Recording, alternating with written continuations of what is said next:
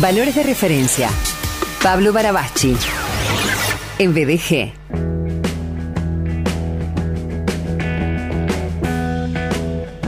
Hola Paul, Amigo querido, ¿cómo estás? estoy muy bien, estoy muy bien. ¿Vos cómo estás? Yo bien, gracias a Dios. Disfrutando el día acá fresquito en Buenos Aires. Vino el fresco por fin. Eh, acá bajó la temperatura también, está muy agradable.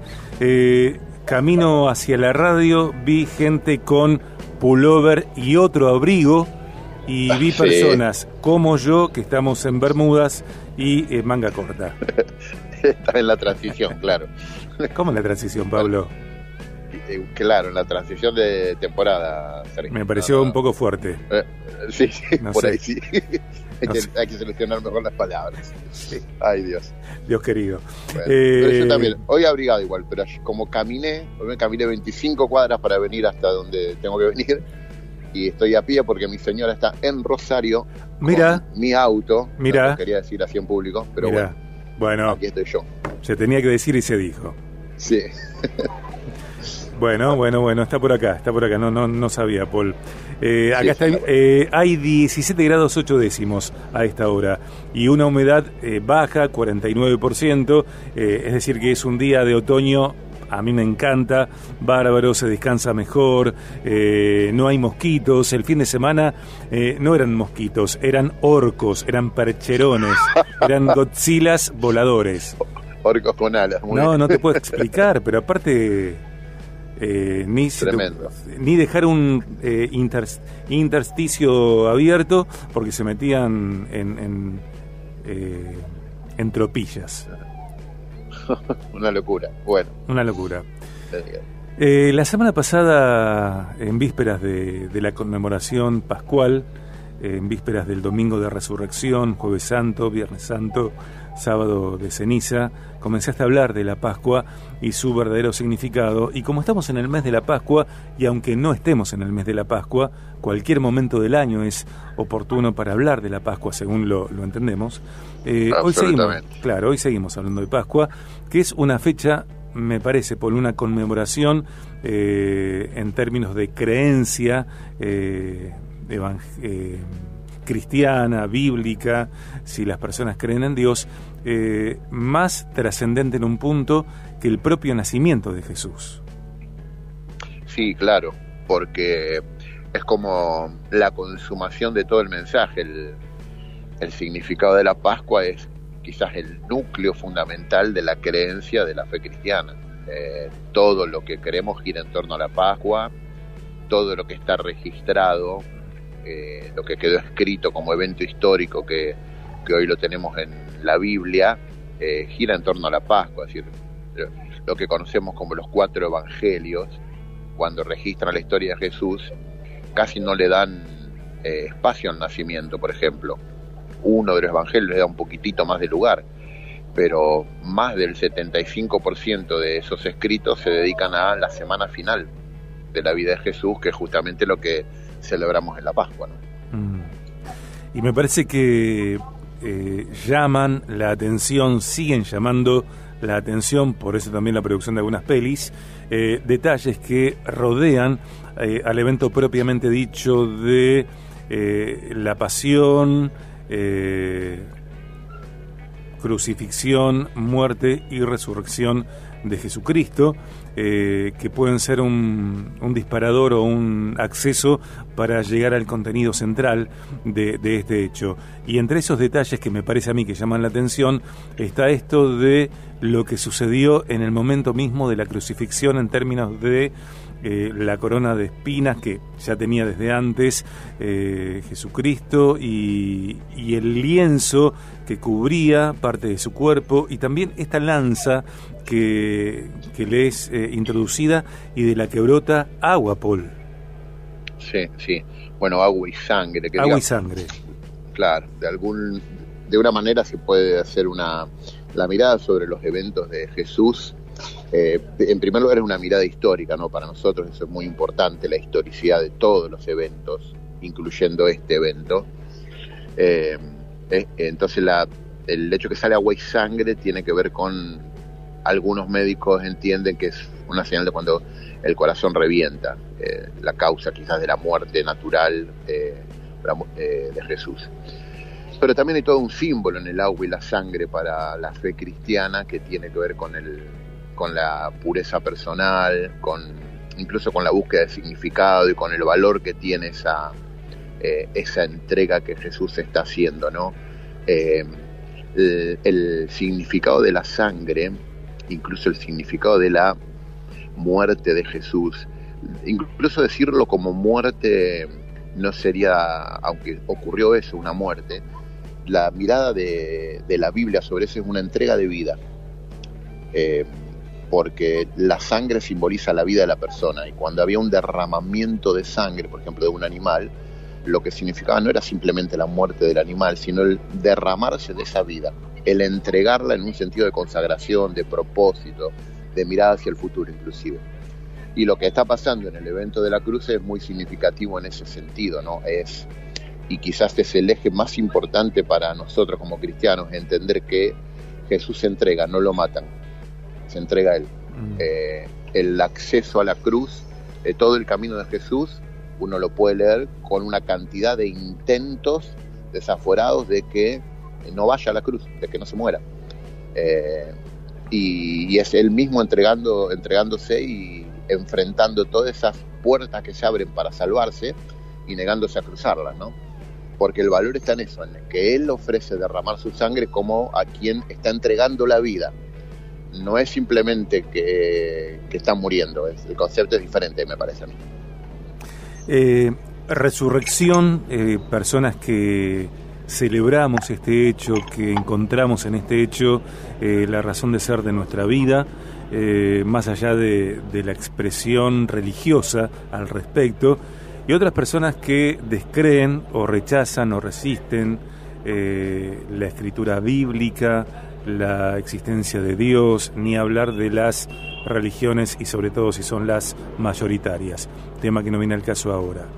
¿Qué tiene que ver eh, la resurrección de, Cristo, Paul querido, en el día a día? Eh, ¿Cómo viene a, incidir esa resurrección? ¿Qué tiene que ver la Pascua en mi vida cuando eh, atravesamos cotidianamente todo lo que atravesamos en esta Argentina inexplicable? Ah, bueno, es fantástica esa pregunta, mira. Eh, para nosotros la resurrección es mucho más que un volver de la muerte, eh, que por ahí la idea general.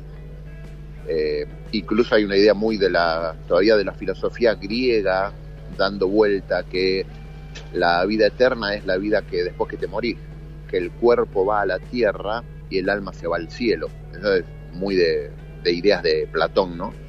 El filósofo griego. En realidad nosotros creemos como cristianos que la resurrección es un cuerpo glorificado, una es más que un volver de la muerte, es un atravesar la muerte y más que eso es una irrupción de la vida de Dios en la historia. Eso tiene que eso es para nosotros la resurrección es que Dios nos está impartiendo de su vida y está irrumpiendo la vida de Dios en nuestra historia, metiéndose en nosotros. Lo que llamamos vida eterna eh, no es simplemente una vida que dura mucho, solo un aspecto es la durabilidad.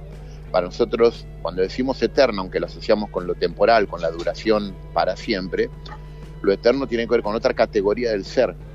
Eh, es una clase de vida, una calidad de vida, si querés, que nos es impartida a partir de poner la fe en la resurrección de Jesús, que es lo que le está pasando a Jesús en la resurrección. Y el valor más grande, mira, voy a tratar de hacértelo lo más resumido posible. Para, que tengo una eh, pregunta, perdón que te interrumpa. Sí, sí. Eh, hablas de la irrupción de la vida de Dios en la historia del mundo cuando Dios es autor del mundo. Totalmente. Y, comienza todo así. La creación como un acto de amor, mira. Dios crea la, hace, hace todo el mundo, crea al ser humano y sopla en él aliento de vida. Y el, el ser humano llega a ser un alma viviente. Ese soplo, que no es el pase del mago Fafá que sopla y saca el conejo, es un acto de magia. La palabra soplo y espíritu es la misma en hebreo, y lo mismo pasa en griego. Eh, y ese soplo de Dios es una impartición de su propio espíritu, de su propia vida sobre el género humano. Por eso entendemos que el ser humano es creado a imagen de Dios y de ahí viene nuestra dignidad. y, aparece en escena lo que llamamos el pecado, que es una distorsión de la dignidad del ser humano, cuando deja de vincularse con Dios a partir del amor y le empieza a demandar cosas a Dios. Por ejemplo, esto está en el símbolo del árbol del bien y del mal. Dios le da al mundo, pero no le da el árbol. Pero como el árbol es lindo, el hombre lo agarra. Y, ese arrebato del árbol es el lenguaje contrario al amor. Cuando vos tomás algo que alguien no te da por el solo hecho que te gusta, lo decimos, decimos que es una violación eso es un, el amor no se demanda, se recibe, se recibe en completa libertad. Se entrega en libertad y se recibe en libertad. Si yo lo demando el amor, deja de ser amor automáticamente. Entender el ADN del amor, ¿por qué es importante? Porque nosotros entendemos que pasa esto, Sergio, en la resurrección. El, el diablo, a veces el diablo quiere matar a Jesús. No, para nada. El diablo no quiere que Jesús muera en la cruz. ¿Por qué? Porque Jesús se está entregando. ¿Y eso qué es? Es un acto libre de amor a Adán, a Jesús lo llama la Biblia el último Adán, el primer Adán quiso demandarle amor a Dios y, arruinó el amor y empezó a imperar el miedo en la vida de Adán. En cambio Jesús como el último Adán no demanda amor, él se entrega por amor y habla este lenguaje profundo, este ADN del cielo que es el amor que se entrega por el otro, en la libertad del otro. Dios me ama en la libertad que tiene de mí. No me ama porque soy lindo, no me ama porque soy bueno, no me ama por mis méritos, no puedo hacer nada para que me ame. El amor está completamente fuera de mi alcance, no hay nada que yo pueda hacer para que Él me ame. Y cualquier amor que sea genuino está fuera de mi alcance.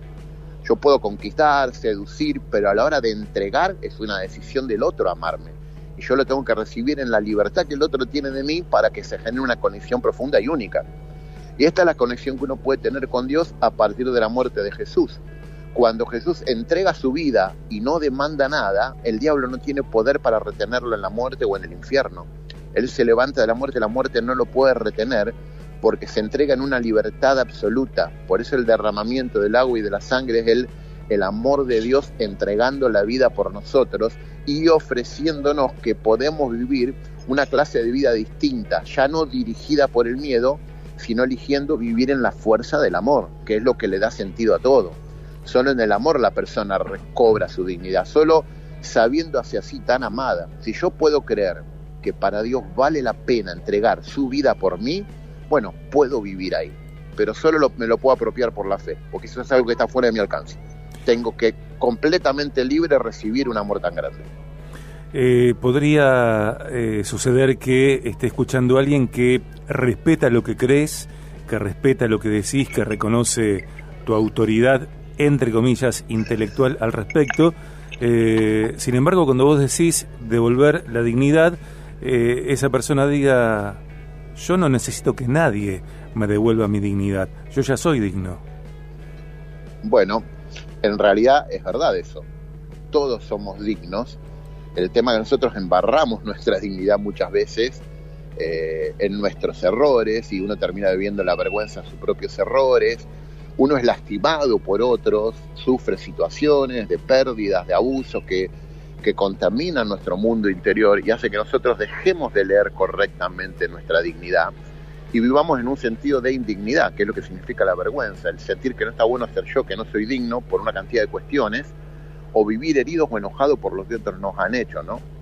Eh, yo creo que el amor de Dios nos invita a salir de ahí y hablar este lenguaje profundo de del amor, del perdón y demás, porque una persona que no se sabe amada no tiene permiso emocional para la felicidad.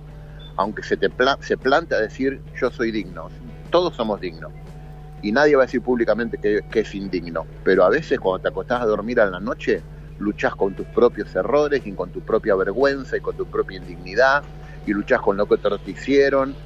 Y, y si uno es capaz de apropiarse de esa narrativa de Dios que dice yo creo que vale la pena morir por vos, uno empieza a construir una historia diferente, guiada por otra voz, guiada por otra narración, que no es la narración del entorno, ni la de mi propio mundo interior contaminado.